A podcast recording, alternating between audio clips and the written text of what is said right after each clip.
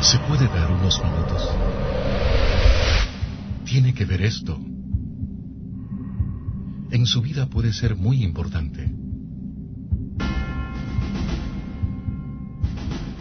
Tómelo como una advertencia y reflexione un momento en lo que verá a continuación. Si alguno tiene oído, oiga. Algo está pasando. Muchos, millones se están condenando. Y no lo saben. Ya el tiempo se acaba. Señales proféticas están pasando y aún no saben la verdad. Este documental está basado en hechos y tomas reales sobre el testimonio de una humilde familia que vivió una experiencia sobrenatural para dar una revelación a toda la humanidad.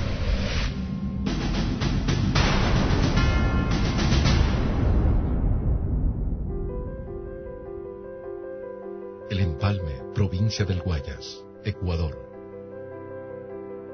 Un viaje, un propósito, revelar la palabra de Dios en el final de los tiempos. Muchos obstáculos y acontecimientos fueron antes de su grabación, pero el propósito de Dios ya estaba decretado.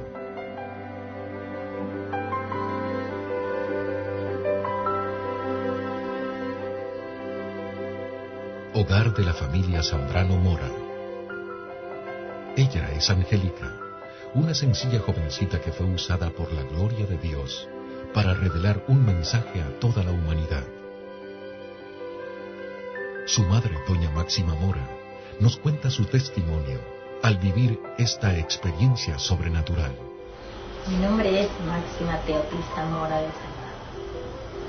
Y pertenecemos a la iglesia Casa de Oración del Ministerio Pentecostal Shalom Adonai, en. Estuvimos en un ayuno de 15 días en el cual este, comenzamos a clamarle al Señor y asistió mi hija pero fue de gran bendición. Pero la búsqueda fue diferente.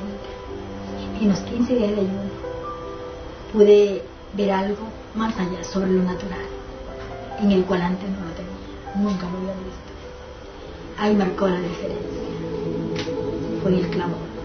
La noche no era noche para nosotros, era día. Estábamos orando.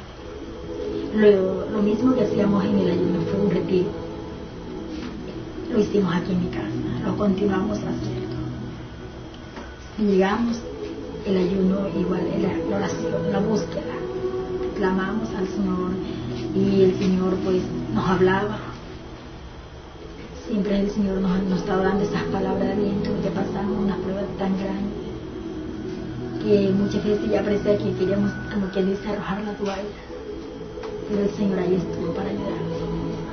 El Señor le dio una esta palabra que dice en Jeremías 33, clámame y yo te responderé, te enseñaré cosas grandes y ocultas que tú no conoces. Y mi hija, eso le ha estado pidiendo ella, en oculta ella y Dios. Pero el Señor a más de lo que ella le estaba pidiendo, ella le comenzó a pedir al Señor que le muestre esas cosas grandes. Pero nunca, yo no lo sabía, como madre no lo sabía, solamente El empalme 29 de septiembre del 2009, 19 horas. Pues, hola, buenas noches. Eh, mi nombre es Angélica Elizabeth Zambrano Mora. Tengo 18 años de edad y estudio el siglo diversificado en el Colegio José María Velasco Ibarra, aquí en el Cantón El Empalme. A los 12 años acepté a Cristo. Entonces, cuando yo acepté al Señor, eh, empecé a estudiar al colegio y yo dije, mis amigos ninguno es evangélico y yo me siento rara entre ellos y yo me alejé de Dios. Pues sí, yo estuve viviendo una vida muy mal, una vida pésima, pero Dios me sacó de allá. De pronto estuve reconciliada con el Señor cumpliendo mis 15 años, pero vivía una vida de doble ánimo. Entonces en la palabra dice, el hombre doble ánimo es inconstante en todos sus caminos. Y yo era una de aquellas personas. Mi papi siempre me hablaba y me decía, no tienes que ser así, eso se ve feo, está mal. Entonces yo le decía, pero, pero yo soy así, yo sé como yo quiero y a mí nadie me tiene que estar obligando cómo tengo que hacer, ni qué tengo que hacer, ni cómo tengo que vestirme, ni cómo tengo que actuar.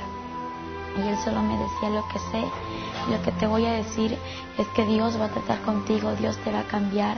Cumpliendo mis 17 años de edad, yo me acerqué al Señor en el mes de abril, 28 de abril, vine a Él y le dije, Señor, yo me siento tan mal porque porque reconozco que soy pecadora y, y empecé a decirle lo que yo sentía y digo, Señor, perdóname, quiero que escribas mi nombre en el libro de la vida, que me aceptes como tu hija.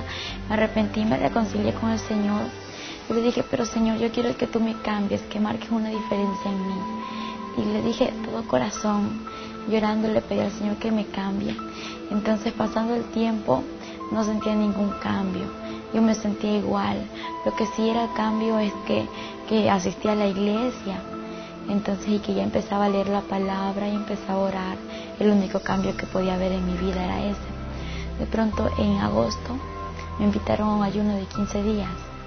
Y, y yo dije, bueno, me voy. Entonces me fui. Y están, antes de entrar, pues, yo dije, Señor, yo quiero que tú aquí trates conmigo. Y en aquel ayuno, el Señor trataba casi con todos y conmigo conmigo era diferente conmigo este era como que si el Señor no de pronto no me veía que yo estaba en aquel lugar y a mí eso me lastimaba y el Señor entonces tú conmigo no quieres nada y yo decía Señor pero yo lloraba así en, a solas y Señor tú me amas tú estás aquí tú estás conmigo. ¿por qué, ¿por qué conmigo no hablas, no me dices las cosas y a todos les dices tantas cosas, a todos les profetizas, a todos les hablas y menos a mí. Yo estaba así pidiéndole, Señor, yo te pido que tú me des una muestra de que estás aquí, que estás conmigo. Y cuando yo le estaba pidiendo esta muestra, pues el Señor me, me dijo lo que dice en Jeremías 33:3, clama a mí y yo te responderé, te enseñaré cosas grandes y ocultas que tú no conoces. Y yo dije, Señor, tú me hablaste, yo escuché su voz audible y también pude ver en una visión aquellas letras que está escrita en Jeremías 33, 3. Yo dije, Señor, eso es para mí y yo me lo guardé, ya que todos, todos podían contar lo que el Señor les hablaba, lo que ellos veían, pero yo me lo guardé en mi corazón y en mi mente y yo solamente empecé a meditar y dije, aquí dice, clama a mí, clamar significa orar y cosas grandes y ocultas que puede ser. Empecé a meditar y dije, lo único que puede ser es el cielo y el infierno. Entonces, pero yo le dije, Señor, yo lo que sí quisiera es que tú me muestres el cielo, pero el infierno no. Porque yo he escuchado que el infierno es un lugar feo, horrible. Y yo solo dije eso, pero yo empecé a clamar desde aquel día. Y Señor, si es tu voluntad mostrarme lo que me tienes que mostrar, hazlo. Pero cámbiame primeramente. Yo quiero que tú me cambies, que marques una diferencia en mí. Yo quiero ser diferente. Yo le pedí al Señor de todo corazón esto cuando salimos del ayuno, pues hubieron pruebas, dificultades, a pesar de que, de que a veces me sentía que ya, ya iba a desmayar, que ya no iba a poder seguir caminando con el Señor, que ya no iba a avanzar más. El Señor me daba más fuerzas y empecé a escuchar su voz. Empecé, empecé a tener una relación diferente con Él. Empecé a hacerme amiga del Señor como Él es nuestro mejor amigo, el Espíritu Santo. Yo dije, Señor, tú eres mi mejor amigo, yo quiero conocerte. Y yo empezaba a pedirle lo que sentía en mi corazón. Y yo le decía al Señor todo lo que yo pensaba. Y de pronto, pues, yo en el transcurso desde el mes de agosto, yo clamé al Señor y en el mes de noviembre tocó un siervo a la puerta de mi casa. Y cuando él tocó, pues yo corro a abrir la puerta y la sorpresa es que le veo a él y me dice, Señor te bendiga. Yo le digo, amén. Me dice, ¿puedo pasar? Y le digo, sí, adelante. Entonces, y él toma asiento y me dice, estoy aquí porque traigo un mensaje de parte de Dios a tu vida. Yo le digo, amén, dígame qué es. Y me dice, mira, eh, primeramente oramos y me dice, lo que yo te traigo es, decirte que te tienes que preparar, porque así te va a mostrar cosas grandes y ocultas que tú no conoces. Te va a mostrar el cielo y el infierno. Pero tú le has estado pidiendo al Señor lo que dice en Jeremías 33.3 yo le dije, sí, yo quiero que usted me diga algo. Y me dice, dime, ¿quién le contó a usted lo que yo le estaba pidiendo al Señor? Porque yo me lo tenía guardado en mi corazón y en mi mente, ya nadie se lo había contado, más que él y yo lo sabíamos. Y él me dijo, es que al mismo Dios que tú le sirves y le alabas, a ese mismo Dios yo le alabo. Y yo le dije, amén. Y él me lo dijo todo, me dijo el siervo. Y cuando él me respondió estas palabras, me dijo, vamos a orar y le dije, amén. Antes de orar, llegaron unas hermanas de la iglesia. Aquí en mi casa pues vivía una joven y empezamos a orar juntamente con todos ellos y en, unión de mi familia. Y cuando estábamos orando pues yo veía en lo sobrenatural. Veía que el cielo se empezaba a abrir. Y yo empiezo a hablarle y le digo, verá, yo estoy viendo esto, el cielo se está abriendo y desde arriba vienen bajando dos ángeles.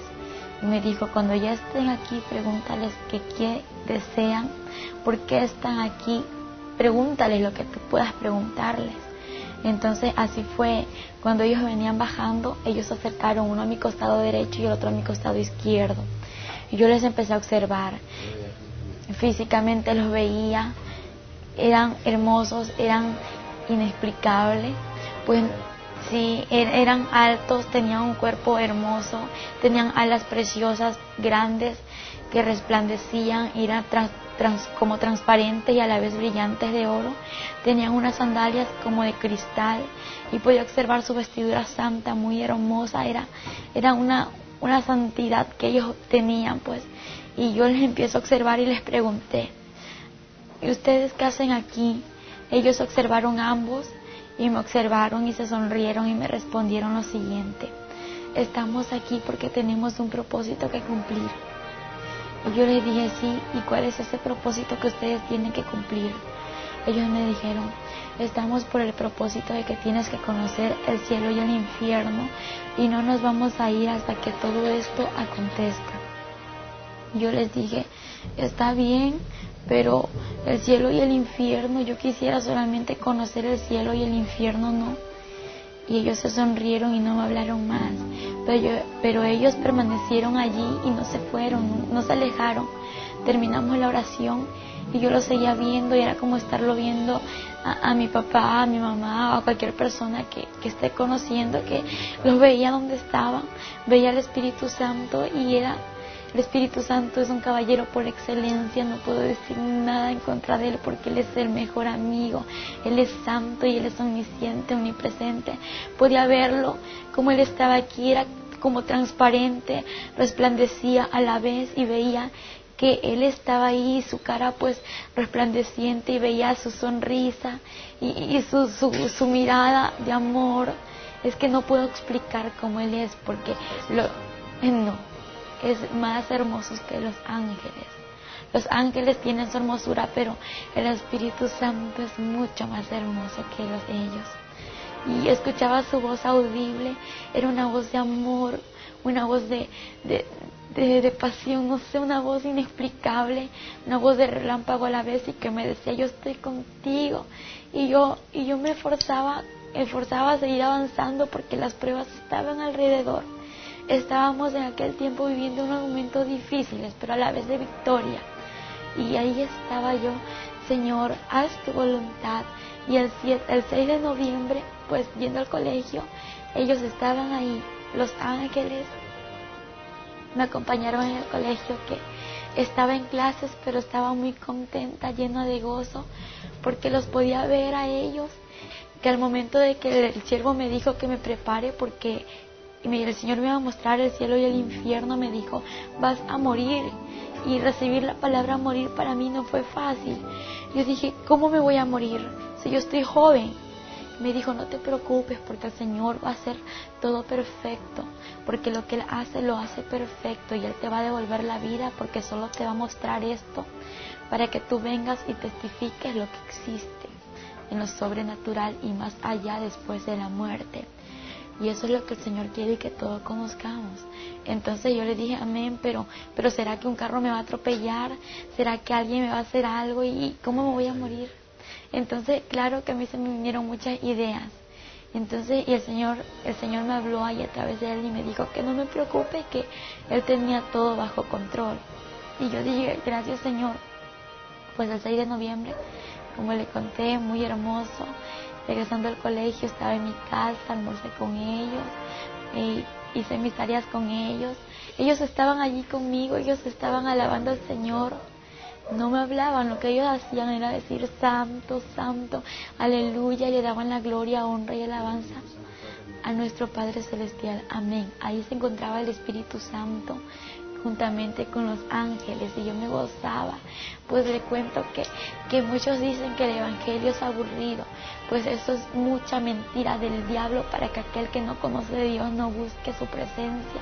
Pues yo antes decía eso y una vez conociendo la presencia del Señor, conociendo al Espíritu Santo y a los ángeles, puedo decir que es mentira del diablo que dicen que el Evangelio es aburrido. Es lo más hermoso que puede haber aquí en la tierra porque cuando yo, yo podía verlos, yo jugaba con ellos, hablaba con el Espíritu Santo y los ángeles no me hablaban, lo que ellos hacían era adorar al Señor. Y, yo le decía, Espíritu Santo, acompáñame a hacer esto. Y Él estaba allí, yo podía sentirle, podía verle y podía decir qué estaba haciendo el Espíritu Santo en el momento de orar, en el momento de almorzar, en el momento de hablar. Podía ver cuando Él se levantaba, se ponía de pie, le, le ponía un lugar en donde Él se siente, porque Él está aquí, aunque muchos no lo ven, pero Él está allí y esa relación continúa, ¿no? porque no hay que dejar que esa relación quede atrás, porque una vez estar así, que alejarme de él, no, pues de lo que el Señor me sacó, de todo lo que yo era antes. Yo le agradezco por su misericordia, por todo su amor hacia esta humanidad y hacia mí. Y el 7 de noviembre, cuando regresaba del colegio a mi casa, pues yo venía cerca de unos 15 pasos de llegar a mi casa escucho una voz que me dice, prepárate porque hoy morirás. Y yo sabía que era el Espíritu Santo, que era el que me estaba hablando, porque yo le estaba viendo. Yo ignoré su voz y yo dije, Señor, no, yo no me quiero morir hoy. Y cuando otra vez me dice, prepárate porque hoy morirás. Pero me levantó su voz, me lo dijo más fuerte. Yo dije, Señor, yo sé que que tú me estás diciendo esto, yo sé que eres tú quien me habla, yo solo te pido una confirmación. Y pues, y yo quiero decirle, Señor, que, que yo te pido una confirmación y, después de esto haz lo que tú quieras y ahí yo cedo a lo que tú digas, a lo que tú, a lo que tú me, me digas, a lo que tú me, me hables, pues yo cedo sin decir no, aunque tenga miedo, yo cedo porque yo sé que tú estás conmigo y que tú eres real y en ese momento yo le dije, Señor, aquella persona que tú usaste que me dé el mensaje, que esté en mi casa en este momento, antes de que yo llegue, y que me diga que hoy es el día, lo que tú me acabas de decir, pero juntamente que me dé la hora. Y yo llego a mi casa, como le conté, faltaban 15 pasos, pero hay algo que el Señor sabe nuestro pasado, nuestro presente y nuestro porvenir. Entonces, y ella sabía lo que yo le iba a pedir, por lo cual cuando yo llego a mi casa, el siervo ya estaba en casa.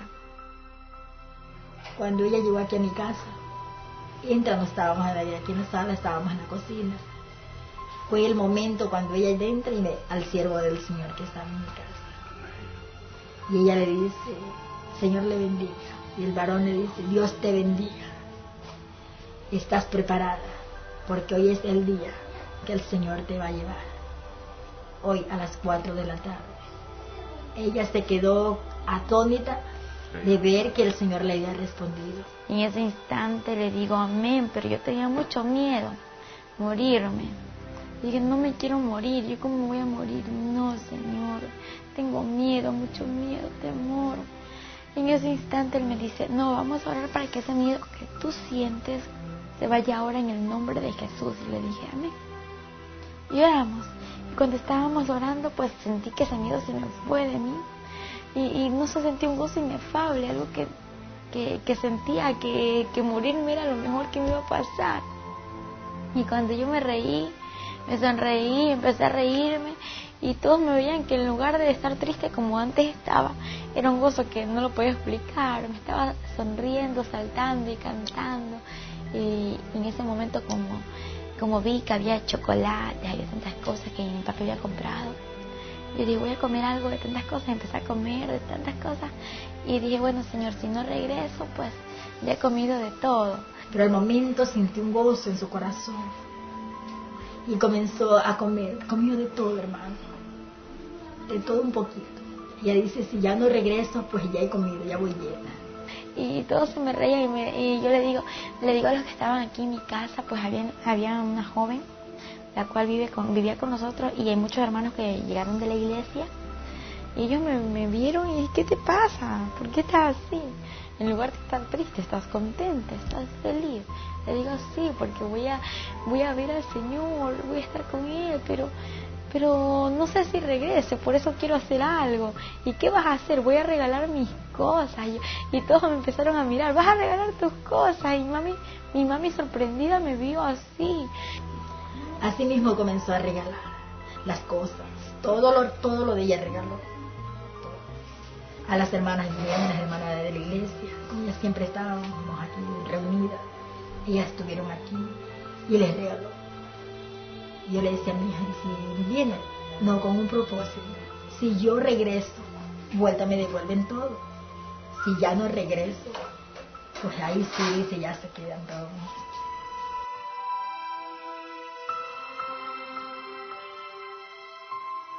Entonces me imagino que para una madre es triste, ¿no?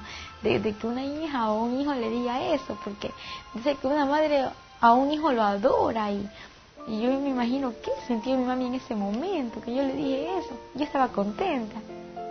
Y cuando yo le dije eso, empiezo a, regalar mis cosas, mi ropa, mi cama, mi celular, todo, pero con un compromiso.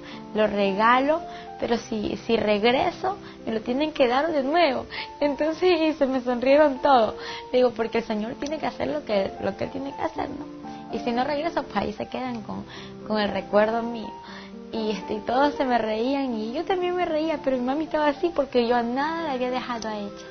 Estaba decidida, decidida. Pero como madre me, estaba tan triste. No es fácil, hermano, no es nada fácil. Y yo comencé a arreglar en la casa, yo digo, Señor, será el momento, ¿cómo será? Yo no lo entendía, hermano, no lo entendía. Yo comencé a arreglar mi casa y ellas comenzaron a orar. Me dice el siervo, hermana, vamos a orar. Eran las dos y media de la tarde. Vamos a orar. Le digo, siervo, continúen que ya voy. Déjenme dejar terminado este oficio. Y luego empezamos a orar. Todos me observaron y me empezamos a orar y en ese instante yo le dije, Señor, en mi oración, Señor, yo quiero hacer tu voluntad aquí en la tierra y tú me dijiste esto, yo sé que tú no eres hombre para que mientas ni hombre para que te arrepientas y tú eres real y lo que tú me has prometido se va a cumplir porque yo veo que se está cumpliendo. Y si yo te voy a fallar aquí en la tierra, mejor déjame contigo. Y si yo voy a hacer tu voluntad, tráeme a la tierra, pero ayúdame a decir la verdad, a, prepararme, ayúdame a, a, predicar y a decirle a la gente que se arrepienta, Señor, porque yo no me quiero al infierno, quiero hacer tu voluntad. Y entonces, y si no voy a hacer tu voluntad, mejor déjame contigo porque no me quiero perder. Y fue mi oración más pequeñita. Yo le comenté esto al cielo y le digo, pero no le diga nada a mi mami que yo le dije esto al Señor. Entonces, y, y él me dijo, bueno, te lo prometo que no se lo digo ahora, pero después que el Señor te lleve, le voy a decir, le digo amén. Entonces, y estábamos orando, luego hicimos el círculo de oración entre los hermanos que se encontraban aquí y, y oramos todos unidos. Siendo las tres y media de la tarde, el Señor le habló al siervo y le dijo, unja. Dice el Señor que la unja. Venga y unja usted. Entramos al cuarto y la ungimos con otra hermana. Nos dio dos minutos, hermano. En los dos minutos teníamos que ungir. Todo, hermano. Desde el, cabello, todo, todo. Todo su cuerpo bien ungido. Y el Señor le habla al siervo y le dicen que me tenían que ungir en ese instante me envió mi mami y una hermana que se congrega en la iglesia y es la hermana Fátima Navarrete. Entonces, juntamente con ella me ungieron. Y cuando me estaban ungiendo, yo con aceite ungido, me ungieron y yo sentía que, que algo me estaba, me estaba cubriendo, era como algún un cristal que me estaba envolviendo. Y fue, fue algo inexplicable, como me sentía, me sentía cubierta, como con una coraza y yo no podía explicar cómo estaba cubierta. Cuando me iban a tocar, ya no me pudieron tocar, solamente así. Cuando el siervo entra, seguíamos orando, las hermanas estaban aquí afuera clamando, estábamos en el cuarto, estaba mi persona como madre y la otra hermana. En eso estábamos orando y le voy a poner la mano. No le pude poner la mano, hermano. Ella tenía una cobertura, algo la cubría No era pues normal que usted fuera y la tocara, no podía tocar. Nadie la tocó, hermano. Esa cobertura estaba de la corona en los pies, a una distancia más o menos. Entonces no la pudimos tocar. Y eso fue lo que más me impactó, hermano. Porque yo he visto una administración, estado, he ministrado, hermanos, y nunca pues me había pasado esto. Dice, algo está ocurriendo. Y comencé a clamarle, a darle gracias al Señor. Pero en el momento yo me sentí alegre, hermano. Alegre. La tristeza que había en mi corazón, ese dolor que había, se fue. Y yo me sentí alegre.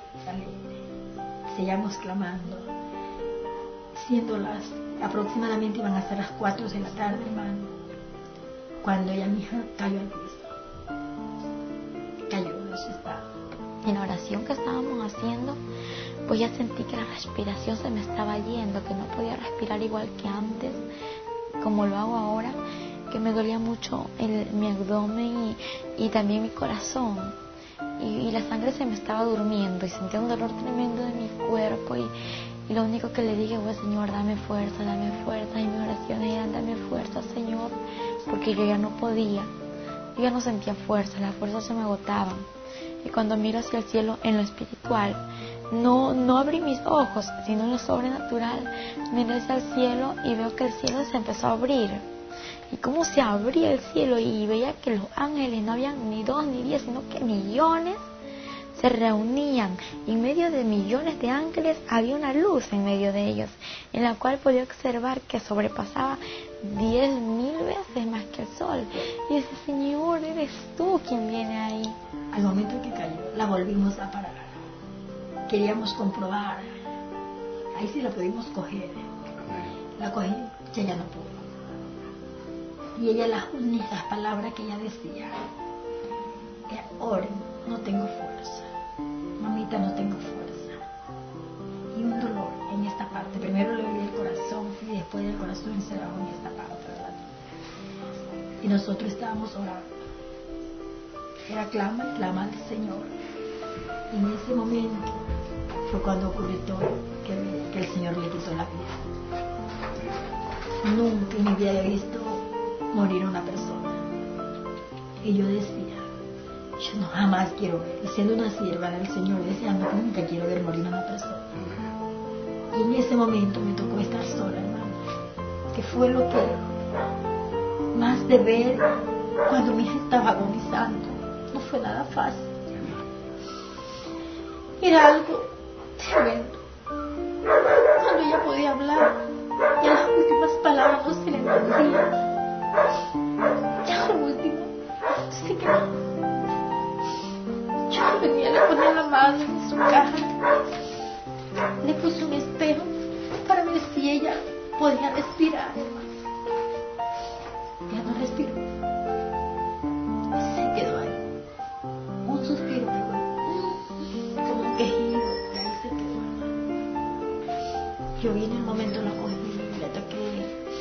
Estaba todavía caliente, normal, recién.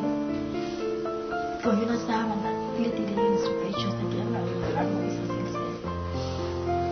Y se puso, y al ratito se comenzó a poner helada. Se puso helada, helada, se fue poniendo. El pelo se le hizo todo para atrás, como cuando una persona había muerto de cabeza, así. Y se puso heladita. Venía bajando y yo sentía que mi cuerpo se moría, que mi cuerpo se moría. Cuando más se acercaban ellos, sentía que ya no estaba aquí, que ya, que ya estaba saliendo yo, que ya no era yo, ya no estaba viva, ya estaba como muriendo, estaba agonizando. Mi cuerpo cayó al piso. Cuando mi cuerpo cae al piso, pues ellos ya estaban aquí y toda mi casa era llena de ángeles y en medio de ángeles había, había aquella luz que sobrepasaba la, el reflejo del sol. Y cuando fue algo muy difícil, que, que, algo se desgarró de mí, era el alma y el espíritu, y cuando de pronto fue un dolor tremendo y veo mi cuerpo tirado en el piso y yo, y yo de nuevo me veo acá y me pregunto, Señor, ¿qué está pasando? Pero me lo pregunto llorando, gritando, desesperada, porque era algo inexplicable. Señor, ¿qué me pasa? ¿Qué es, qué es esto? en ese instante yo veo mi cuerpo y quise tocarlo, agarrarlo y quería entrar nuevamente en mi cuerpo. Y cuando voy a tocar mi cuerpo era como agarrar el aire, no podía, no podía tocarlo, mi mano se traspasaba, yo decía, yo gritaba, lloraba. Y los que estaban alrededor orando nadie me escuchaba. Yo, Señor, era algo desesperante, ayúdame, ayúdame, Señor. Hay un momento ya llegó mi esposo y seguimos clamando. Mi esposo sí la dio a mí. El Señor me dio fuerza,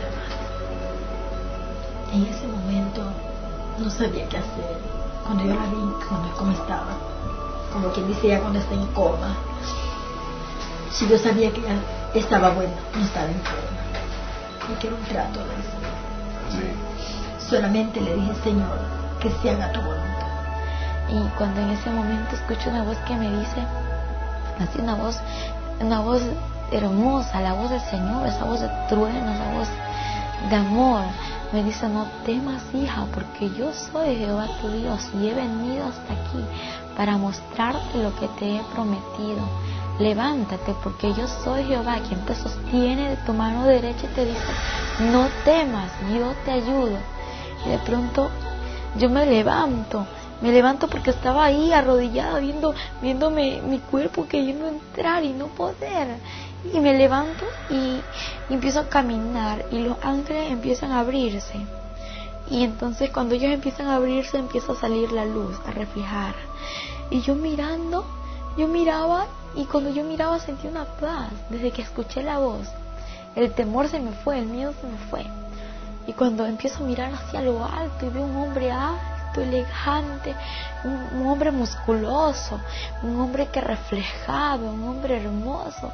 Y miro, y miro su cara y no podía ver porque reflejaba su cara. Lo que veía era su cabello hermoso, de oro, brillante, y una vestidura blanca y un cinto muy grueso en su pecho que estaba cruzado y decía Rey de Reyes y Señor de Señores. Y cuando yo le observé esto, empiezo a bajar mi mirada hacia hasta los pies y cuando miro sus pies veo unas sandalias de oro que resplandecían y eran de oro brillante, y era muy hermoso y, él extiende su mano y yo tomo su mano así. Entonces al momento que, que, que yo me acerqué a él y nos dimos la mano, no fue como, como cuando yo quise agarrar mi cuerpo, fue diferente. Acá ya la mano no se me traspasó, no. Era, era como estar así, no sé, porque él es el sobrenatural. Entonces yo dije, ¿qué está pasando? Y él me dijo, te voy a mostrar el infierno para que vengas a decir a la humanidad que el infierno es real, que el infierno existe y también mi gloria te la voy a mostrar, para que digas a mi pueblo que se prepare, porque mi gloria es real y yo soy real. En ese instante él me dijo, hija, no temas. Y me lo dijo nuevamente. Yo dije, Señor, es que yo al, yo al cielo quiero ir, pero al infierno no, porque el infierno dicen que es muy horrible. Y él me dijo, hija, pero yo estaré contigo, yo no te dejaré en ese lugar y te voy a mostrar ese lugar, porque hay muchos que saben que existe un infierno, pero no temen, piensan que es un juego, piensan que el infierno es una burla, y hay muchos que no lo saben, por eso te lo voy a mostrar, porque más son los que se pierden que los que entran a mi gloria. Y cuando él me decía estas palabras, pues yo escuchaba sus palabras y veía como lágrimas caían a su vestidura. Yo le digo, Señor, ¿por qué lloras? Y él me dijo, hija, porque más son los que se pierden y te voy a mostrar esto para que vengas y digas la verdad y para que tú no vuelvas a este lugar. Y en ese momento que él estaba hablando, se, se, se empieza a mover todo, se, se mueve la tierra y se parte la tierra y miro hacia abajo. Y, estábamos en una altura y en lo que yo podía observar hacia abajo veía un hoyo muy oscuro. En aquella altura era como una roca en la que nos encontrábamos los dos los ángeles alrededor. Y cuando esto sucedía, pues yo miraba y le digo, Señor, no quiero ir a este lugar. Y él me dijo, hija, no temas porque yo estoy contigo. Y cuando de repente descendimos a aquel lugar así, en reacciones de segundo, y miro así, estaba en una oscuridad tremenda y veo así algo grande, un círculo muy grande. Y veo así con puntas y escucho voces, millones de voces y siento y siento que, que, mi piel quemaba, siento la temperatura muy alta. Digo, Señor, ¿qué es esto? Yo no he tenido ese lugar porque Dios me dijo que ese era el túnel del infierno. No quiero entrar a ese lugar, Señor, ten misericordia de mí, por favor. Y cuando esto yo les decía, pues yo podía respirar un olor nauseabundo, un olor repugnante, algo que, que, que mucho, estaba feo y yo le dije, Señor, no puedo, no puedo, no puedo ir a ese lugar.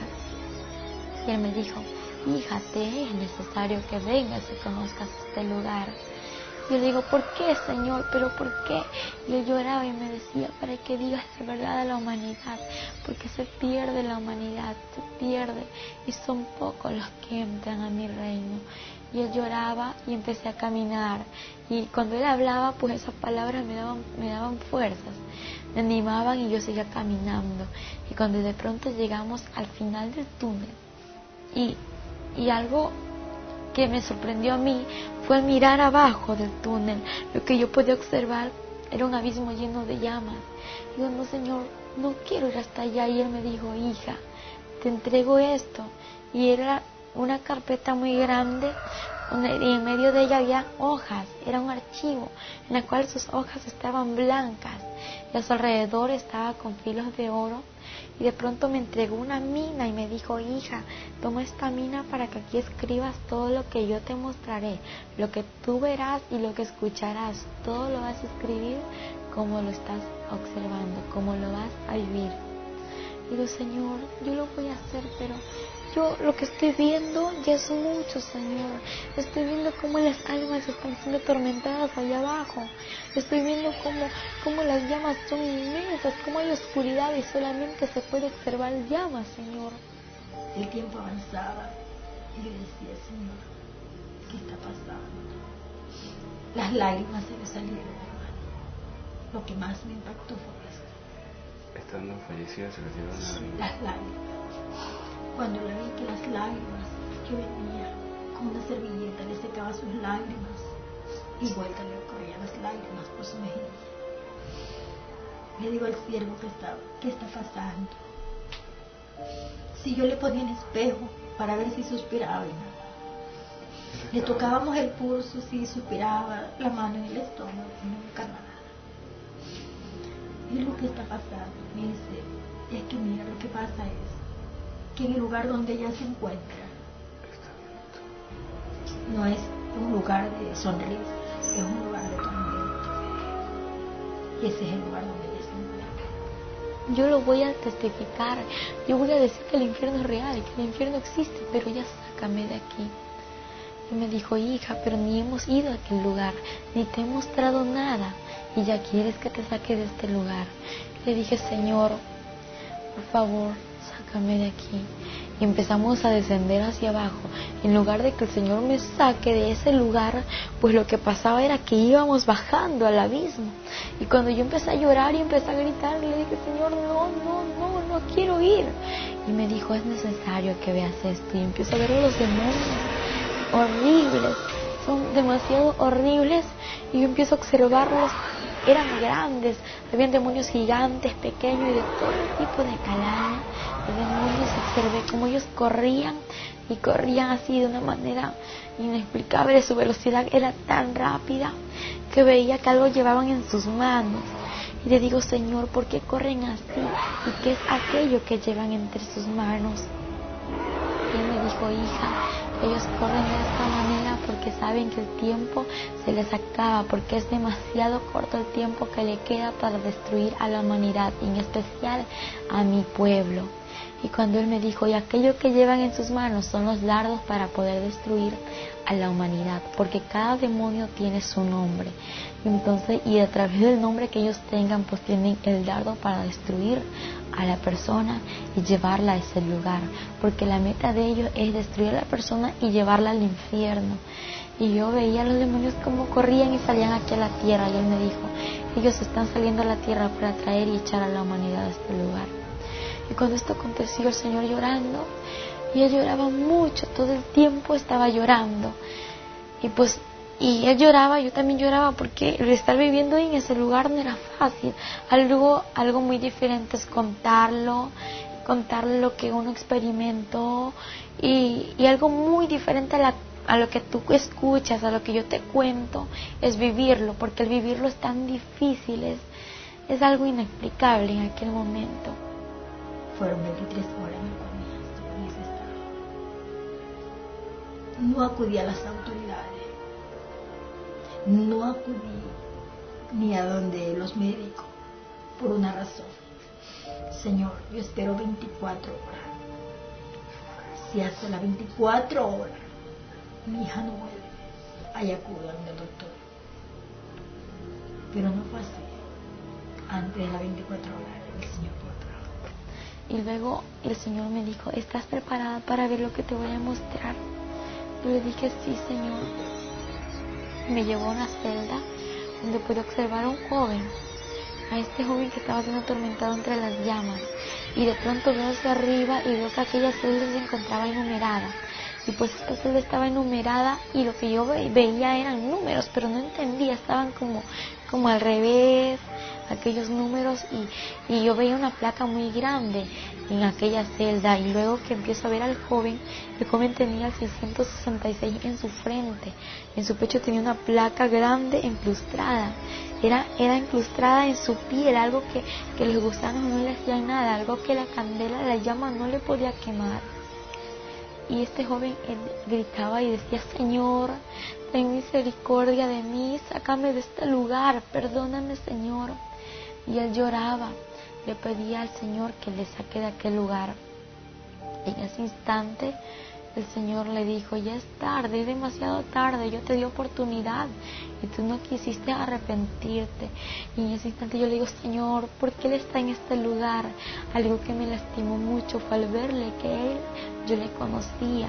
Y él, él era un joven pues que aquí en la tierra él conoció la palabra de Dios y de pronto se alejó de los caminos del Señor por preferir el alcohol, por preferir la droga y, irse al mal camino. Entonces no prefirió el camino del Señor y el Señor le advirtió muchas veces lo que le podía acontecer.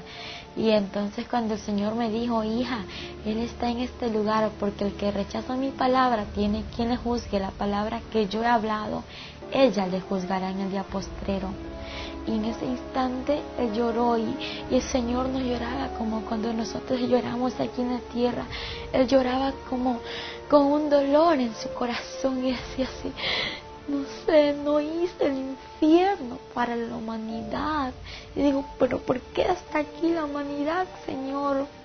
Me dijo, hija, es que yo el infierno lo hice para Satanás y sus ángeles, quienes son los demonios. Pero por causa del pecado, por causa de la falta del arrepentimiento, la humanidad viene a este lugar y más son los que se pierden que los que van a mi gloria. Y él lloraba y a mí me dolía mucho ver cómo él lloraba. Y, y en ese instante él me dijo, hija, yo di mi vida por la humanidad, no para que se pierda, no para que venga a este lugar. La di mi vida por amor y misericordia para que aquella humanidad proceda al arrepentimiento y pueda entrar al reino de los cielos. Y me, dolió mucho porque él se quejaba y era como cuando alguien, alguien ya no puede soportar lo que está viviendo y, entonces ella sí era lo que el Señor le dolía tanto como al ver la, la gente que iba a aquel lugar. Y yo le dije, Señor, yo quiero que tú me digas si en este lugar tengo familiares. Y él me observó y yo estaba llorando. Y él me dijo, hija, yo estoy contigo, porque yo tenía mucho temor. Al estar con él, yo me sentía segura, pero a la vez tenía miedo soltarme de él. Yo dije, si me suelto del Señor, yo me quedo y no me quiero quedar en este lugar. Y yo le pregunté si tenía familiares y él me llevó a una celda. Pues yo nunca me imaginé que en aquella celda que íbamos a encontrar a una persona que, que era familiar mío y porque yo empiezo a ver a esta mujer, a esta, esta mujer como era atormentada y cómo los gusanos comían su rostro y como ella atormentada, los demonios tiraban una especie de lanza en su cuerpo y cuando esto sucedía ella gritaba y decía, no, Señor, ten misericordia de mí, perdóname por favor, sácame de aquí un minuto y lo peor, el tormento que ellos reciben es recordar todo lo que vivieron aquí en la tierra. Pues cuando ellos están allá en este lugar, los demonios se le burlan y le dicen, adora y alaba porque este es tu reino. Y ellos gritan porque ellos recuerdan que conocieron de Dios, porque sabían la palabra. Y aún el que conoció de Dios es doblemente atormentado. Y el Señor le dijo, no hay otra oportunidad, aún hay oportunidad para todo aquel que está entre los vivos. Cuando él le dijo esto, le dije yo, Señor, ¿por qué está aquí mi bisabuela? ¿Por qué está en este lugar mi bisabuela? Yo quiero que tú me lo digas, quiero que tú me lo expliques. Yo no sé si ella te conocía, ¿por qué está aquí en el infierno, Señor? Y él me dijo, hija, ella está en este lugar por falta de por, por falta de perdón. Y le dije, Señor, pero ¿por qué es esto? ¿Por qué? Y él me dijo, hija, porque el que no perdona, yo tampoco lo perdonaré. dije, pero Señor, tú perdonas, eres misericordioso. Y me dijo, sí, hija, pero es necesario perdonar, porque no han perdonado muchas personas y por eso hay aquí en este lugar muchas personas por falta de perdón. Y cuando Él me dijo esas palabras, me dijo, ve y di a la humanidad que es tiempo de perdonar, en especial a mi pueblo, porque hay muchos en mi pueblo que no han perdonado, que saquen ese rencor, ese resentimiento, ese odio de su corazón, porque es tiempo de perdonar. Si la muerte le sorprende, aquella persona que no ha perdonado puede irse al infierno, porque nadie tiene la vida comprada. Salimos de aquel lugar, aquella anciana que era mi bisabuela, cubierto por el fuego. Cuando el fuego le cubrió, empezó a gritar, ¡ay! Empezó a blasfemar el nombre de Dios, empezó a maldecirle. Y toda persona que se encontraba en el infierno blasfemaba contra Dios. Y luego que salimos de aquel lugar, como el infierno está lleno de almas siendo atormentadas, pues el Señor iba caminando y juntamente iba yo con Él y alrededor iban muchas personas extendían sus manos para que el Señor le ayude, para que el Señor le saque de ahí, pero el Señor no podía hacer nada por ellos. Y empezaban a blasfemar. Y cuando él lloraba y decía, me duele lo que dice, me duele lo que hace, porque no puedo hacer nada por ellos. Lo que sí te digo es que oportunidad tengo para el que está allá en la tierra, para el que aún no ha muerto, para el que aún está en vida. Él tiene tiempo de arrepentirse. Entonces, en ese instante el Señor me dijo que en aquel lugar había muchas personas famosas y asimismo había muchos que conocían de Dios, pero Dios me dijo, te voy a mostrar a tal persona y me llevó a un lugar en donde podía observar a una, a una mujer que estaba ahí entre las llamas siendo atormentada y ella gritaba, ella pedía al Señor misericordia y él me señaló con su mano y me dijo, hija, aquella mujer que tú ves allá entre las llamas es Elena y el Señor me dijo que allí estaba Selena y empezamos a acercarnos a ella. Ella le decía, Señor, ten misericordia de mí, perdóname, Señor, sácame de este lugar. Se arrepentía en aquel momento. Y el Señor lo observó y le dijo, ya es tarde, demasiado tarde, no te puedes arrepentir ahora. Y ella, ella me conoció, me, me vio y me dijo, por favor, te pido que vayas y digas a la humanidad que le digas esto, pero por favor habla y no calles.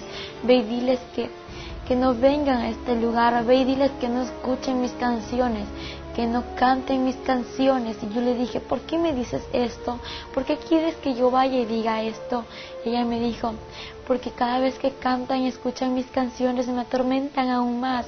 Y cuando me atormentan aquella persona que lo hace, que canta y escucha estas canciones que yo cantaba cuando estaba en vida, viene caminando a este lugar, por favor, ve y dile que no venga, ve y dile que el infierno es real. Y ella gritaba y los demonios le tiraban desde muy lejos lanzas y caía en su cuerpo. Ella decía, ayúdame Señor, ten misericordia de mi Señor. Y lloraba y el Señor le dijo, ya es tarde. Y cuando de pronto miro a lo lejos, en aquel lugar donde estaban todos los cantantes, los artistas que ya han muerto, lo que ellos hacían era cantar y cantar y no dejaban de cantar. El Señor me dijo, hija, aquella persona que está en este lugar, lo que hacía en la tierra lo tiene que volver a, hacer aquí si no se ha arrepentido. En ese instante miro a lo lejos y veo un sinnúmero de demonios que hacían una especie de lluvia. Y yo le decía, Señor, ¿y qué es eso que estoy viendo? Y yo pensaba que estaba lloviendo de verdad y cuando veo a las personas que corrían, casi todos los que estaban entre las llamas ahí, corrían a aquel lugar de lluvia y cuando veo, ellos gritaban y decían, no, gritaban, decía, ayúdame Señor, porque a lo lejos ellos podían ver que estaba el Señor. Dice, no puede ser, no, y empezaban a, los demonios a reírse, y ¿qué pasa? Y cuando miro que la llama de ellos se multiplicaba y empiezo a ver cómo los gusanos se multiplicaban en ellos, y lo que pasaba es que no era ninguna agua, sino que era azufre el cual, el cual multiplica la llama y atormenta más a la persona. Y los demonios se le reían y le decían, alaba y adora porque este es tu reino. Aquí es tu reino y tienes que adorarle porque es tu reino por los siglos de los siglos, le decían los demonios. Y yo le decía, Señor, ¿y qué es esto? Y el Señor me dijo, esta es la paga de todo aquel que no se ha arrepentido el Señor me llevó a un lugar donde había un hombre conocido, pues antes como yo era una joven que vivía una vida de doble ánimo en los caminos del Señor, yo pensaba que todo aquel que, que moría se iba a ir al cielo, que todo aquel que, que estaba ahí entre las misas también iba a ir al cielo, pero estaba muy equivocada. Cuando el Papa Juan Pablo II murió, mis amigos me decían, mis primos también, que él se iba al cielo y los comentarios en la TV, en la extra y en tantas cosas que salían que decían, el Papa falleció, que en paz descanse, ahora ya se está gozando con el Señor y los ángeles en el cielo y yo muy creía todo esto pues yo me engañé de lo que decía la gente y cuando de pronto veo un hombre que estaba siendo atormentado en aquellas llamas y veo su rostro y el Señor me mostró su rostro y era el Papa Juan Pablo II. El Señor me dijo, mira hija, aquel hombre que tú ves ahí es el Papa Juan Pablo II y él está aquí en este lugar está siendo atormentado por no arrepentirse. Yo le dije, Señor, ¿y por qué Él está aquí en este lugar si Él estaba predicando en la iglesia? Él me dijo, hija, porque ningún fornicario, ningún idólatra, ningún avaro y ningún mentiroso va a heredar mi reino. Yo le dije, Señor, sí, yo sé que eso es verdad, pero yo quiero saber por qué Él está aquí. Si Él predicaba a multitud de gente, y Él me dijo, hija, sí, Él podía hablar muchas cosas, pero nunca decía la verdad como era. Nunca dijo la verdad, porque ellos saben la verdad. A pesar de que la sabían, prefirió el dinero, pero no decirla, no decir la salvación y no dar, no dar lo que existe en realidad, y no decir que el infierno es real y que el cielo también existe, hija. Y ahora Él está aquí en este lugar. Y cuando yo observé a este hombre, tenía en su cuello una serpiente muy grande y escamosa era la serpiente y tenía agujas la serpiente. Yo veía cómo le daba vueltas en su cuello y este hombre trataba de Y yo veía y le digo, Señor, ayúdalo. Y él decía, ayúdame, Señor, ten misericordia de mí, sácame de este lugar, perdóname, me arrepiento, Señor. Yo quiero ir a la tierra, volver a la tierra para arrepentirme. Y en ese instante el Señor lo observó y le dijo, tú muy bien sabías, sabías muy bien que este lugar era real. Y cuando el Señor le dijo, y ya es tarde, no hay otra oportunidad para ti. En ese instante el Señor me dijo, mira hija, te voy a mostrar la vida de este hombre. Y empezó a mostrarme el Señor una pantalla muy grande en que podía observar cómo este hombre estaba haciendo tantas misas a la multitud de gente y como las personas que estaban allí, tan idólatras, el Señor me dijo, mira hija, hay muchos idólatras en este lugar, la idolatría no salva, hija, lo único que salva soy yo. Y fuera de mí nadie salva, pero yo amo al pecador, y aborrezco el pecado, hija, pedí a la humanidad que yo le amo y que se venga, vuelva a mí. Cuando el Señor me habló estas palabras, empecé a ver cómo él recibía multitud, multitud de, monedas, de billetes y era dinero. Entonces esta cantidad de dinero él la guardaba y él tenía mucho dinero y veía cómo él estaba sentado entre un trono y luego pude observar más allá. Es verdad, que ellos no se casan, pero lo que sí te puedo asegurar, algo que no me lo inventé yo, algo que el Señor me lo mostró, es que aquellas personas conviven con aquellas monjas, con muchas mujeres que se encuentran allí el Señor me mostró cómo estas personas vivían en fornicación y la palabra dice que ningún fornicario heredará su reino. Y cuando yo veía todo esto, el Señor me dijo, mira hija, todo esto que te estoy mostrando es lo que, lo que acontece, lo que Él ha vivido y lo que sigue aconteciendo entre muchas personas, entre muchos curas, entre los papas que existen. Y en ese instante el Señor me dijo, hija, pedí a la humanidad que es tiempo de que se vuelva a mí y el Señor me llevó a otro lugar. Y ahí, ahí el Señor me empezó a hablar y me dijo que hay muchas personas que estaban caminando a aquel lugar, al infierno. Yo le dije, Señor, ¿y cómo van a caminar a este lugar? Y Él me dijo, te lo voy a mostrar. Y empezó a mostrarme en un túnel cómo muchas personas iban encadenadas de sus manos hasta sus pies. iban encadenadas y llevaban una carga en su espalda. Iban vestidas de negro. Y Él me dijo, mira hija, aquellas personas que tú ves allí, estas aún no me conocen. Aquello que llevan en su espalda es el pecado. Pero ve y dile que entreguen sus cargas a mí, que yo los haré descansar, que yo soy quien perdono todo pecado. En ese instante me dijo, hija, ve y di a aquellas personas que se vengan a mí, porque yo los espero con los brazos abiertos. Y ve y que vienen por este lugar. Y cuando yo miro como muchas personas iban caminando y le digo, Señor, aquella persona que viene allá es mi primo, aquel joven que viene allá es mi primo, Señor, y esta joven que, que viene allí también es mi prima, vienen mis familiares a este lugar me dijo, hija, viene a este lugar, pero ve y diles que vienen por aquí, ve y diles que vienen al infierno, ve y diles que yo te he escogido como mi atalaya. Yo le dije, Señor, ¿y qué es eso? Él me dijo, te he escogido como mi atalaya, porque eso significa ir y decir la verdad. Tienes que ir a decir lo que te he mostrado. Si no lo dices a aquella persona y algo le sucede, la sangre de esta persona será derramada sobre ti. Pero si tú vas y cumples con lo que te he dicho, aquella persona pues ya tiene una cuenta conmigo si no se arrepiente y la que había en ti saldrá pero ya la cuenta ya es de esa persona y mi la sangre no se derramará sobre ti. En ese instante me habló y me, y me dijo que iban muchas personas por aquel lugar como personas famosas. E importante un tema como el de Michael Jackson. Este hombre era un hombre famoso, un hombre muy conocido a nivel mundial. Y este hombre pues era un satanista, a pesar de que muchos no lo ven así, pero es la verdad.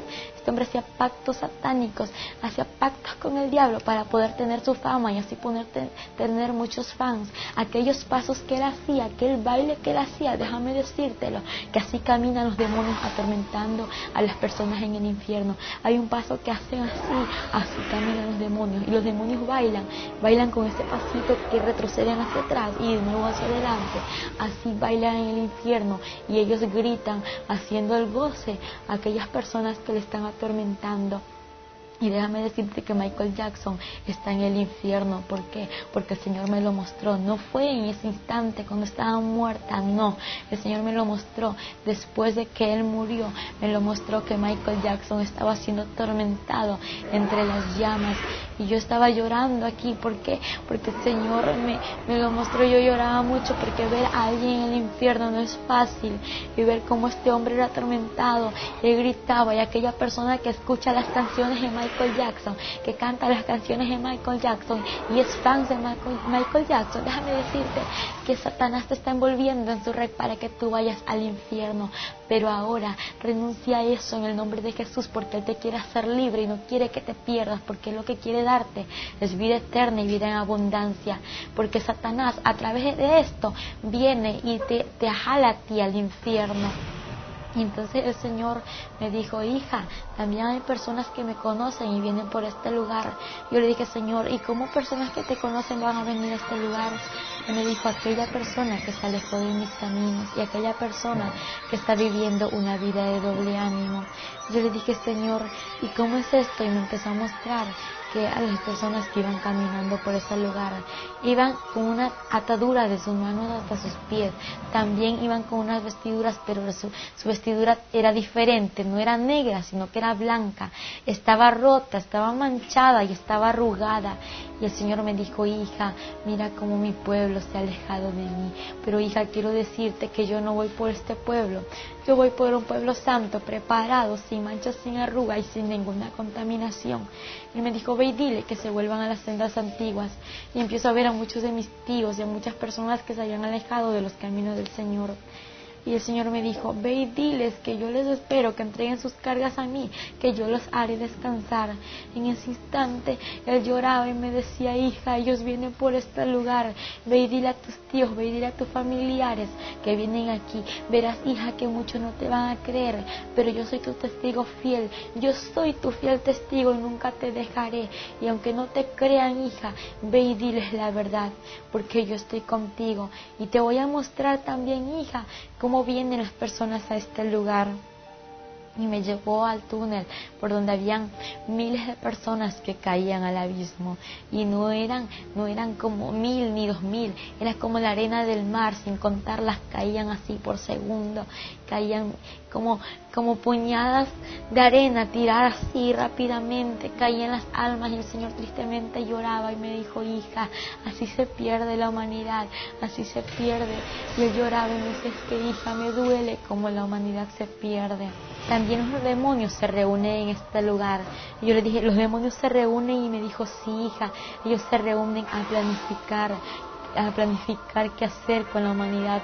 Diariamente ellos tienen sus reuniones secretas y me llevó hasta allá la celda de los demonios y empecé a ver una mesa de madera y empecé a ver sillas alrededor y los demonios, de todo, de todo tipo de demonios.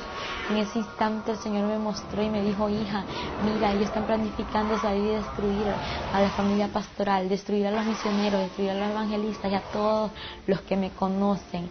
Hija, ellos quieren destruir, ellos tienen muchos dardos y los demonios se reían y se reían y se burlaban y decían, vamos a salir para destruir a la humanidad y traerla a este lugar el Señor me dijo, ve y diles que yo estoy con ellos y que no abran puertas, que no den cabida a Satanás, porque Satanás anda como el león rugiente buscando a quien devorar, pero bien dicha la palabra, anda como porque no es. El único león de Judá es Jesucristo de Nazaret. Entonces, y yo podía observarle a los demonios cómo se burlaban y el Señor me dijo, hija, ellos quieren destruir en especial a la familia pastoral. ¿Por qué la quieren destruir a la familia pastoral? Porque ellos están al cargo de miles de personas, de muchas personas que son las ovejas del redil, las ovejas del rebaño que el Señor le ha dado, para que esas personas vayan al, mundo nuevamente, para que retrocedan atrás y así es, vayan al infierno. El Señor me dijo, ve y diles que hablen mis pastores la verdad, ve y diles que prediquen la verdad y que hablen todo lo que yo les digo y que nunca callen que, lo que yo les hablo.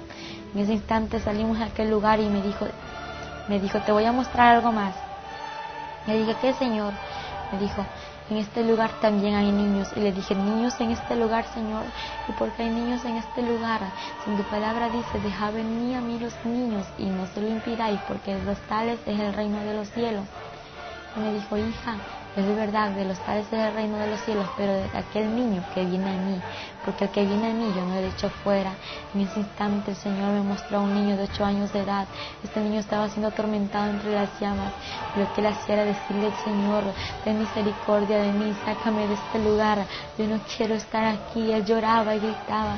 empiezo a ver alrededor aquellos demonios conocidos como Dragon Ball Z, Ben 10, Pokémon, Doraemon y etcétera de demonios que son los animados. Y dije, Señor, ¿y por qué está este niño en este lugar? Empecé a ver en una, en una pantalla que el Señor me mostró cómo este niño estaba allí siendo atormentado, pero antes Él me mostró su vida y podía ver cómo este niño solamente pasaba en la TV, cómo pasaba conectado viendo los dibujos animados. Y el Señor me dijo, hija, es que los dibujos animados, aquellas películas, aquellas novelas que, que pasan a diario en la TV son son instrumentos de Satanás para destruir a la humanidad. En ese instante él me dijo, mira hija, ¿cómo pasó esto? empecé a ver que aquel niño era rebelde, desobediente a sus padres. Cuando sus padres le hablaban, este niño corría tirando todas las cosas y desobedeciéndoles. Cuando esto sucedió, un carro le atropelló a este niño y ahí se terminó su vida. El Señor me dijo, desde aquel instante Él está en este lugar. Y cuando empecé a ver este niño que era atormentado, el Señor me dijo, hija, día a los padres que instruyan al hijo como está en mi palabra. Es que la palabra es real, la palabra dice que hay que corregir al niño con la vara, pero no en todo momento, solamente cuando el niño es desobediente a sus padres. El Señor me dijo algo muy triste, algo muy doloroso, hijo. Hija, hay muchos niños en este lugar por causa de los dibujos animados por causa de la rebeldía. Y le dije, Señor, ¿y por qué tienen la culpa los dibujos animados? Y me dijo, porque son demonios que llevan rebeldía, desobediencia, amargura, odio a los niños y etcétera de, de demonios que hay. Y todo demonio que está allí se entra a los niños para que los niños no hagan lo bueno, para que los niños empiecen a hacer lo malo, porque lo que los niños ven en la TV lo quieren hacer acá en la actualidad. Entonces, y como la gente se da cuenta que es realidad, que el infierno existe y que el infierno es real y que aún los niños tienen que escoger con quién se van. Y yo le dije, Señor, pero explícame algo, porque hay niños en este lugar? Y me dijo, porque a partir de que tenga conocimiento y sepa que existe un cielo y un infierno, ya tienen un lugar que escoger cuando el Señor me dijo, hija, ahora te voy a mostrar lo que tengo preparado para mi pueblo santo, pero eso no se termina ahí. El infierno hay mucho más que contar. Y el Señor me llevó allá arriba por el túnel, me sacó por el túnel y cuando de pronto ya estábamos en, afuera del túnel, en una claridad donde ya no había oscuridad, donde ya no había tormento, donde ya no habían llamas. Y me dijo, hija, te voy a mostrar mi gloria. Y empezamos a subir al reino de los cielos, arriba de una puerta con letras grandes escritas de oro. Y bienvenidos al reino de los cielos. Y de pronto el Señor me dijo, hija, entra porque yo soy la puerta. Y que por mí entrar, entrará, saldrá y hallará pastos. Cuando el Señor me dijo estas palabras, la puerta se abrió y entramos. Cuando podía observar a los ángeles que adoraban y daban la gloria, honra y alabanza a nuestro Padre Celestial y cuando íbamos caminando nos acercamos hacia una mesa en la cual podía observar el principio y no el final. Podía observar un trono grande y un trono pequeño, a su alrededor miles de sillas. Entre las sillas había una vestidura cruzada y pues también había una corona y el Señor me dijo, hija, aquella corona que tú ves allí es la corona de la vida y cuando el Señor me empezó a hablar y me dijo, mira hija, esto es lo que tengo preparado para mi pueblo. Empiezo a ver la mesa estaba cubierta de un mantel blanco con filos de oro. Pude observar cómo habían frutas, también pude observar cómo estaba, estaba todo servido. Habían, habían platos y había, había unas copas de oro muy hermosas y había algo, una, una vasija muy grande en la cual estaba en medio de la mesa y en la que estaba el vino con el cual será la cena. Y el Señor me dijo, hija, ya está preparado para que mi iglesia venga. Cuando empezamos a caminar, pues el Señor me llevó a otro lugar en el que podía observar a muchas personas en un jardín. En este jardín pues observaba a personas conocidas en la palabra y aquellas personas que yo observaba no eran ancianas, eran jóvenes de 15 años de edad a 17, 18 años y podía observar a un hombre, a un joven que tenía un, un, algo, un pañuelón en su mano y que danzaba y remolineaba y alababa al Señor y el Señor me dijo, hija, aquel joven que tú ves allí es mi siervo David. Entonces, y él le daba la gloria a nuestro Padre y pues de pronto empieza a pasarse otro joven y me dijo, hija, él es Josué, él es Moisés. Y me empezó a hablar y me dijo, hija, aquel joven que ves ahí es Abraham. Y a cada uno me los nombraba, pero todos tenían un rostro igual. Y pues yo viéndolos, yo no podía dar su nombre porque eran iguales. Y ese instante me empezó a mostrar a mujeres y me dijo, hija, aquella mujer que ves allí es mi sierva María Magdalena, mi sierva Sara, y cuando de pronto me dice hija, ella es María, María quien dio a luz a Jesucristo, quien soy yo, hija, quiero decirte que ella no tiene conocimiento de nada de lo que existe en la tierra. Y quiero decirte que vayas y digas a la, a la humanidad, a la gente idólatra, que el infierno es real y aquel idólatra no le dará mi reino, pero ve y dile que se arrepienta, que ahí va a entrar a mi morada celestial. Ve y dile que yo les amo. Y ve y dile que María no tiene conocimiento de nada y que al único que tienen que adorar, al único que tienen que exaltar es a mí, porque ningún, ni María ni San Gregorio, ningún santo va, va a dar la salvación. El único que salva soy yo y fuera de mí nadie, nadie, nadie salvará. Me lo dijo en tres ocasiones que nadie va a salvar, solamente es Él quien salva. Y es que la humanidad está engañada, pues dicen supuesto santo y no es santo, sino que son demonios a través de esos ídolos hechos por manos de hombres.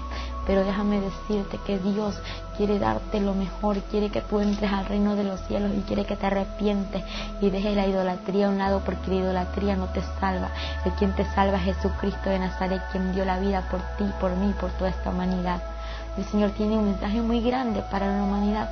Cuando Él lloraba, me decía, por favor, hija, no calles, ve la verdad. Ve lo que te he mostrado. En ese instante veía como María le adoraba al Señor y podía ver que aquellas mujeres tenían un cabello muy hermoso, un cabello largo. Le digo, Señor, qué bonito este cabello que usan. Y él me dijo, hija, aquello que tú ves es el velo que yo le he dado a la mujer. Y él me dijo, hija, ve di a las mujeres que cuiden el velo que yo les he dado. En ese instante el Señor me dijo, también tengo que mostrarte algo muy importante. Y de pronto miro a lo lejos, al frente, había al frente de lo que estaba observando una ciudad brillante, una ciudad de oro. Digo, Señor, ¿y qué es eso que estoy viendo allá? Yo quiero ir hasta allá. Y me dijo, hija, te voy a mostrar lo que hay allá. Lo que tú ves es la morada celestial, las mansiones celestiales, la que está preparado para mi pueblo. En ese instante empezamos a caminar nos, alejamos de donde estaban aquellas personas que alababan al Señor. Y cuando llegamos a un puente de oro y luego que terminamos de caminar aquel puente, las calles eran de oro puro y todo era muy hermoso. Cuando miro a su alrededor era brillante como de cristal resplandeciente y todo resplandecía como mirarse a un espejo. Y era absolutamente sobrenatural y algo inexplicable. Luego que empezamos a caminar, pues estábamos caminando y nos acercamos a las mansiones celestiales.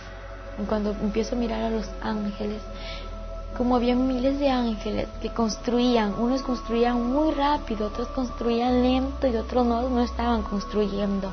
Y mi pregunta fue, Señor, yo quiero que tú me digas algo. Y él me dijo, dime hija, ¿qué quieres que yo te diga? Señor, porque estos ángeles construyen rápido, porque ellos construyen menos y porque ellos han dejado de construir.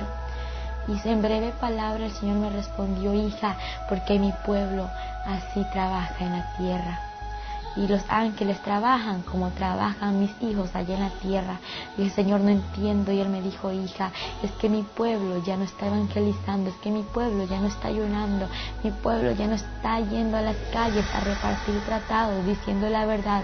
Mi pueblo ahora está vergüenza y ve dile a mi pueblo que se vuelva a las sendas antiguas y aquellos ángeles que no hacen nada son de aquellas personas que se han alejado de mis caminos. Y el Señor me dijo, hija, ve dile a mi pueblo que se vuelva a las sendas antiguas y empezó a llorar. le dije, Señor, ¿por qué lloras? Y empecé a escuchar a la vez un cántico. Decía, aleluya. Pero la voz era de A, era un coro de A y luego seguía aleluya. Y en ese instante le digo, Señor, yo quiero que tú me lleves hasta allá quiero que me lleves allá donde están cantando esas personas. Y él me observó, él me observaba, podía ver cómo él me observaba, pero no veía su cara, porque solamente veía el movimiento de su cara cuando él me observaba y sus lágrimas derramaban por su vestidura que caía. Y yo preguntaba por qué lloraba, pero él no me explicaba. Y de pronto llegamos a un jardín hermoso, ahí dentro de las mansiones celestiales y vi unas flores que se movían y eran ellas las que, que estaban cantando. El Señor me dijo, con su mano, con su dedo me señaló, me dijo, hija, es que mira, ellas me alaban, ellas me adoran mi pueblo ya no lo hace como antes lo hacía. Mi pueblo ya no me alaba, ya no me adora, ya no me, ya no me busca como antes. Por eso te digo, hija, ve a mi pueblo que me busque, porque yo voy, yo voy, yo voy por un pueblo que me busque en espíritu y en verdad, por un pueblo preparado, pueblo santo. Y él llorando me decía, es que yo voy, yo voy. Y ahora entiendo por qué el Señor lloraba, porque el Señor viene, no viene por aquellas personas que están a media, no, el Señor viene por un pueblo que esté buscándole en espíritu y en verdad. Y luego el Señor me, me dijo que tenía que regresar a la tierra. Yo le dije, Señor, yo no me quiero ir a la tierra, pero ¿qué es eso? ¿Cómo que la tierra, Señor? Yo me quiero quedar contigo. Tú me traiste aquí. Y yo no me voy a ir a ningún lugar porque estoy contigo. Y él me dijo, hija, es necesario que vuelvas a la tierra para que vaya y testifique que mi gloria es real y que lo que yo te voy a mostrar es real y lo que tú has visto es real, para que vayas y digas para que la humanidad venga a mí, se arrepiente y no se pierda. En ese instante yo llorando me arrodillo a él, me inclino hacia él y empiezo a ver una herida en sus pies. Digo, Señor, ¿y qué es esto que tienes aquí? Él me dijo, hija, aquella cicatriz de aquel ayer cuando di mi vida por la humanidad. De pronto me levanté y me mostró en su mano aquella cicatriz. Y cuando vi su cicatriz en la mano, dije, Señor, ¿y por qué, por qué esto tienes aún? Y me dijo, hija, porque es la cicatriz que me ha quedado. Y le dije, Señor, dime algo, ¿esto se te va a borrar? Él me dijo, hija, esto se me borrará cuando todos los santos estén aquí reunidos. En ese instante, Él me dijo, hija, tengo que llevarte a la tierra porque tu familia y las naciones te esperan. Y yo le dije, Señor, mi familia, yo no tengo familia. Y Él me mostró con su dedo hacia abajo a la tierra y me dijo, mira, aquellas personas que ves ahí son tus familiares. Aquel cuerpo que ves allí es donde tienes que regresar. Y entonces me dijo, es hora de salir de este lugar. Y me llevó me llevó por un río hermoso, un río cristalino y me dijo, hija, entra a este río y sumérgete.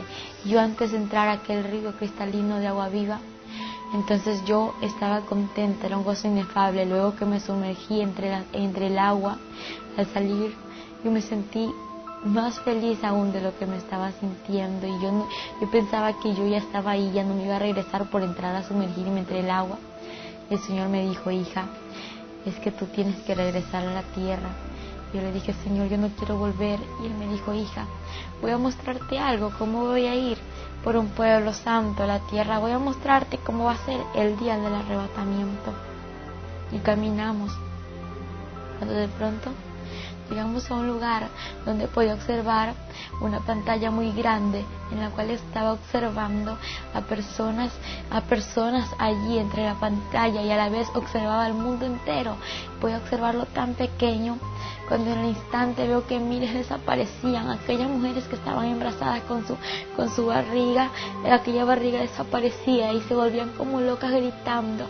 Y de pronto veía a los niños que desaparecían, a muchas personas, la gente corría de un lugar a otro y gritaba y decía no puede ser, no puede ser, ¿qué está pasando? Y aquellos que conocieron de Dios y se habían quedado decían que Cristo, venía, que Cristo había venido, que había sido el arrebatamiento y gritaban y querían matarse, querían, querían matarse, querían ahorcarse y hacerse tantas cosas, pero más no pudieron, porque el Señor me dijo, hija, en aquel tiempo la muerte irá, hija, en aquel tiempo el Espíritu Santo ya no estará en la tierra. Cuando el Señor me habló estas palabras, pude ver un tráfico enorme en el cual observo miles de personas me dijo, hija, mira, así sucederá todo. Y en ese instante vio como las personas corrían, habían accidentes y ningún muerto podía observar. Todos aquellos que estaban allí estaban vivos, pero estaban heridos sin y empiezo a ver cómo corrían de un lugar a otro diciendo Cristo vino, Cristo vino y la gente Señor perdóname, llévame, llévame contigo y el Señor, el Señor muy triste decía pero es tarde, ahora es el tiempo de arrepentirse. En ese instante Él me dijo hija, ve dile, a la humanidad que me busque porque en aquel tiempo ya no habrá, ya no habrá oportunidad, hija, va a ser demasiado tarde para todo aquel que se quede y cuando el Señor observó como la se quedaba, él empezó a llorar y solamente me dijo, hija, yo voy a la tierra, igual que en primera de Tesalonicenses 4, 16 y 17 dice el Señor mismo, con voz de amando, con voz de arcángel y con voz de trompeta de Dios, descenderá del cielo. Los muertos en Cristo resucitarán primero y luego nosotros los que vivimos seremos arrebatados juntamente con ellos para recibir al Señor en el aire y así estaremos para siempre con el Señor. Pero no, no todos vamos a ir con el Señor, solamente aquel que está haciendo su voluntad y que está viviendo en santidad, porque el Señor me dijo, solamente los santos entrarán al reino de los cielos. Y algo muy importante que Él me dijo, nadie sabe ni el día ni la hora en que yo he de ir por mi pueblo santo, ni aun los ángeles lo saben. Y cuando él me dijo esto, la pantalla antes de cerrarse, veía como la gente corría y decían en, en las revistas, en la TV, que Cristo vino y la gente desesperada quedaba cuando la pantalla se cerró y el Señor me dijo, yo voy por un pueblo santo. Y entonces, y eso fue todo lo que el Señor me pudo mostrar y de ahí me trajo aquí a la tierra. Cuando estábamos ahí con ella también en el piso. Esperando. Esperando el regreso. Un quejido. Nomás hizo... Nada más. Y yo dije, gracias Señor, porque ya está. Yo ya sabía que estaba aquí. Todos le dimos gracias al Señor. Y ahí sí ya nos reíamos, ya conversábamos porque ya sabía. Nada más fue el quejido. Y de ahí para respirar fue ahora así lentamente, poquito a poco. Llegando a las cinco horas fue que ella pudo abrir las vistas. Y podía hablar. No se le entendía casi lo que hablaba.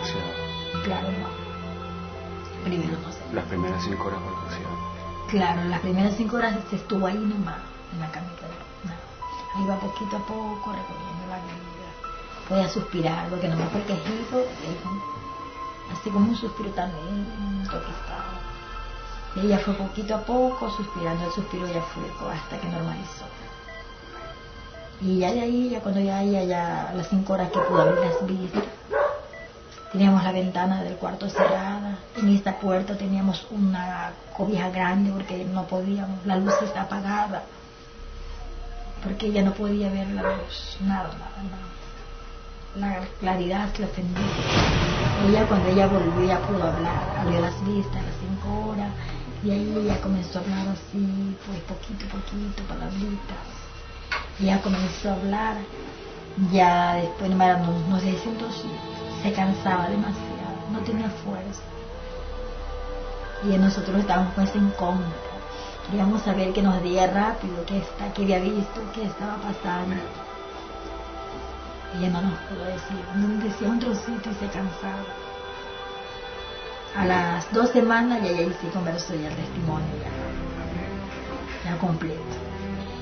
El enemigo llegaba aquí, los demonios atormentaban la vida de Después de eso. Después. Ella los veía también. Ella los veía clarito. Se le disfrazaban en persona. Llegaban. Y cuando ella tenía tres días, ella no podía hablar, nada. Ellos llegaron y ella le dijo que qué quería. Ella conversaba y yo le dije, venimos a hacer un pacto contigo. Y él dijo, ¿cuál es ese pacto? Ellos le dijeron que te calles que no digan nada de lo que viste allá abajo. Porque si tú hablas, te vamos a matar. Y ella lo, lo, reprendía y no se le iba. Pero al momento dice que ella comenzaba a vuelta a reprenderlo, ahí llegaba la luz, una luz tremenda, y salían corriendo. Era el Señor, porque ella no tenía fuerza. Y eran, dice, unos demonios tan, pero tan feos. Dice que eran grandes, y gordos, feos, Dice que no hay ya una palabra como describirlo. De lo horripilante. De lo que ellos. Y ellos llegaban y se le tiraban encima, la querían mortar. Y ahí era que peleaba, luchaba, y ella no tenía fuerza. Y ahí el Señor llegaba. Y ahí los demonios se. Mi a la, humanidad es que busquen de Dios porque lo que mi hija experimentó no es nada fácil.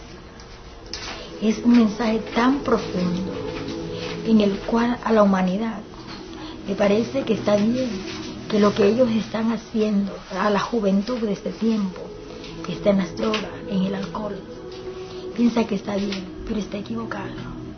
Porque una de las experiencias más grandes que mi hija pudo tener es en el cual pudo ver a muchos artistas en el infierno, bailarines, y como nomás el Papa Juan Pablo II.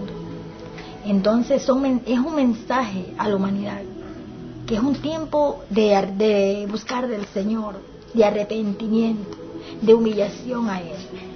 Porque el Señor, lo que dejó escrito en la palabra, a lo que aún está escrito, es algo real, es un mensaje central donde dice cielo y tierra pasará, pero mi palabra no pasará.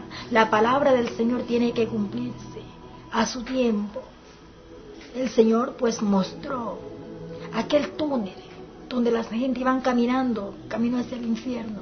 muchas personas ya están en el infierno, en vida están en la tierra, pero ya su espíritu ya está en el infierno.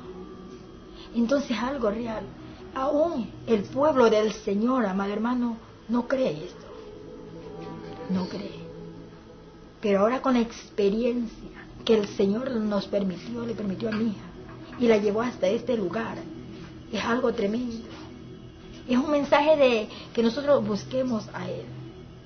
Que nos volvamos no de labio, sino es que de lo más profundo de corazón. Porque la venida del Señor se aproxima. Él nos dijo en una ocasión que Él no había venido por su amor a la humanidad, pero que Él ya está a la puerta. Y es bueno, ya no estoy a la puerta, estoy más allá de la puerta. Yo vengo en breve mi venida se acerca. Mi pueblo me ha dejado.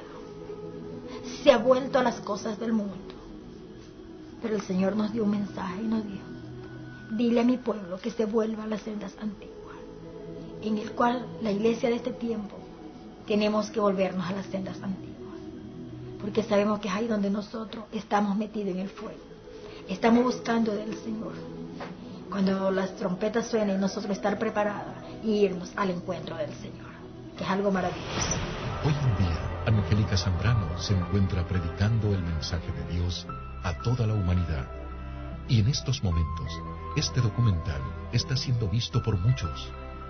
Miles y millones de almas que conocerán la verdad como usted ya lo hizo ahora. El Señor me dijo en este momento, hija, en aquel tiempo el Espíritu Santo ya no estará en la tierra. En aquel tiempo ya no estará en la tierra y empecé a ver un tráfico enorme.